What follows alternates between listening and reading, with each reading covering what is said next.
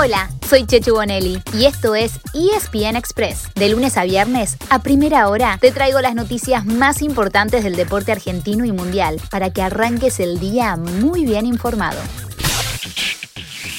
Fue un fin de semana muy intenso, con alegrías y también con tristezas. Con campeones, con clasificados a las copas y con una despedida muy emotiva. Ajustense en los auriculares, que arrancamos con un podcast a todo ritmo. Este año que salga campeón el Atlético de Madrid es diferente, porque fue un año difícil, como nuestra historia, como nuestros objetivos cumplidos, siempre nos costó mucho. Uno de los mejores años para salir campeón es este. Fue un año difícil, eso seguro, pero esos son los desafíos que más le gustan a Diego Pablo Simeone, alias El Cholo. Es que agrandó todavía más su leyenda en el Atlético Madrid, consiguiendo un nuevo título en la Liga de España. Pues venga, con una victoria 2 a 1 sobre el Valladolid. Empezó perdiendo el Atleti, pero lo dio vuelta con goles de Angelito Correa y el uruguayo Luis Suárez, que se tomó una revancha gigante después de que Ronald Kuman no lo tuviera en cuenta en el Barcelona. A dos puntos terminó el Real Madrid, que hizo su parte venciendo 2 a 1 al Villarreal, pero no le alcanzó. Tercero fue el Barça, que cerró su campaña derrotando 1 a 0 al Eibar, y no jugó Leo Messi, que de cualquier manera se consagró máximo goleador de la liga por quinto año seguido y octava vez en su carrera. ¿Habrá sido el último pichichi de Lío? ¿O cambiará la historia con la inminente llegada de su amigo Sergio El Cunagüero? ¿Ustedes cómo lo ven? La otra de las cinco grandes ligas de Europa que todavía no tenía campeón era la de Francia. Oh, y en esta temporada hubo cambio de guardia. ¡Felicitación! Lille le ganó 2 a 1 como visitante al Angers y terminó con el reinado del Paris Saint-Germain. Era hora. Los de Pochettino también ganaron 2 a 0 al Brest con un gol olímpico de Angelito Di María, pero terminaron a un puntito nada más. Así se quedaron con las ganas de conseguir su cuarto título seguido. Y en Inglaterra, hello everybody, se definieron los dos puestos que todavía estaban en juego para la Champions League y fueron para Chelsea y Liverpool. Los dos equipos de Manchester, el United y el City, ya habían asegurado sus lugares.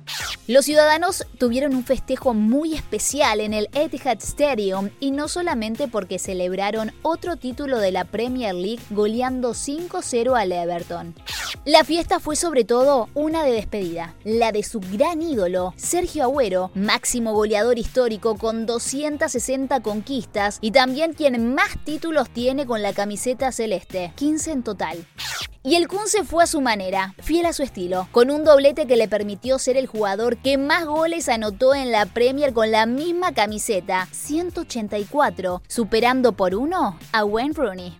Y así lo despedía su entrenador, Pep Guardiola. Pero paren un poquito, me hago esta pregunta, y seguramente ustedes también. ¿Lo pondrá el sábado que viene en la final de la Champions?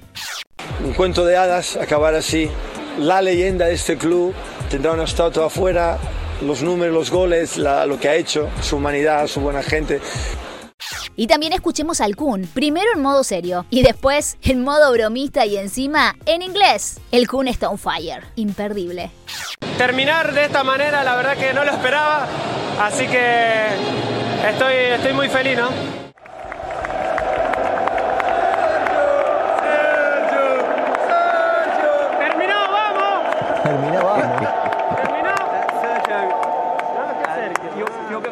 A lot. The sun is bad, eh? El sonido está malo. El sonido está mal. No working. No working. No work. Finish. No está funcionando. Terminó. No working finish. Crack. Otro que cerró una gran temporada fue el Leeds del Loco Bielsa. Le ganó 3 a 1 al West Bromwich y terminó en noveno lugar, sumando 59 puntos, 5 más que los otros dos ascendidos juntos. Fue el mejor recién ascendido esta temporada de las cinco grandes ligas europeas y también de la Premier en lo que va del siglo XXI.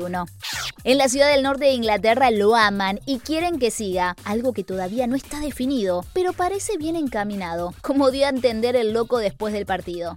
Tengo mucha gratitud por, por los momentos que, que paso aquí y estoy muy, muy, muy agradecido. Tan pronto como se resuelva, eh, el club lo va a anunciar.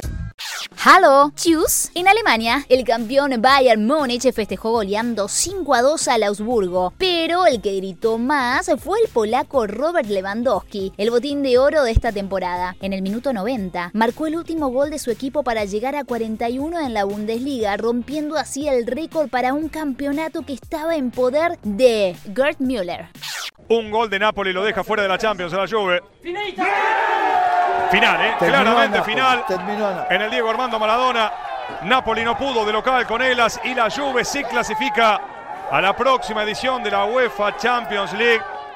Cerramos el repaso europeo con Italia, donde se definieron los últimos tres lugares en la próxima Champions. Y como acaban de escuchar, la Juventus consiguió una de esas plazas con mucho suspenso. Las otras dos fueron para el Atalanta y el Milan. La Juve pasó goleando 4 a 1 al Bolonia y aprovechando el empate del Napoli ante el Elas Verona para superarlo en la tabla. Un empate que significó también el fin del ciclo de Genaro Gattuso como entrenador del equipo napolitano. Cristiano Ronaldo estuvo todo el partido en el banco y no entró, pero tal cual como Messi, terminó como capo canoniere con 29 tantos. Así se convirtió también en el primer futbolista de la historia en ser máximo goleador en Serie A, Premier League y la Liga. Y tal como Messi, tampoco se sabe si seguirá en su actual club o si buscará nuevo destino. El campeón, Inter de Milán, cerró a lo grande, aplastando 5-1 al Udinese, con un gol incluido de Lautaro Martínez. Y terminamos el repaso del fin de semana de fútbol con tres argentinos campeones en Brasil. Uno lo hizo como técnico, Hernán Crespo. Llegó hace tres meses nomás al Sao Paulo, pero ya le puso fin a una racha de nueve años sin títulos, consiguiendo el Paulista. Lo hizo ganándole 2 a 0 la vuelta de la final al Palmeiras, después de empatar sin goles en la ida. Y otros dos lo hicieron como jugadores. Nacho Fernández y Matías Aracho se consagraron en el estadual de Minas Gerais con el Atlético Mineiro. Nos vamos a la NBA con lo que fue un buen arranque de Facu Campazo, pero no de su equipo en los playoffs. Es que en Denver, Facu dio un show de asistencias tremendo, con 5, además de anotar 8 puntos en el primer partido de la serie entre sus Nuggets y los Portland Trail Blazers. Pero estos últimos se quedaron con el duelo por 123 a 109. Rugen los motores de la Fórmula 1 que se puso al rojo vivo en Mónaco con la victoria de Max Verstappen. El neerlandés llegó así a la punta del Mundial de Pilotos, desplazando a Lewis Hamilton, que terminó séptimo.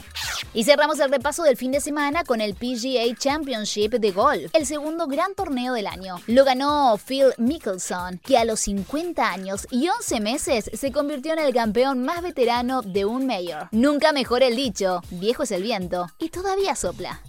Y eso fue lo mejor que tenemos para vos de todo lo que ha sucedido el fin de semana. Pero como el deporte no para, esta tarde les vamos a contar todo lo que hay para ver en la semana en otra edición especial de ESPN Express.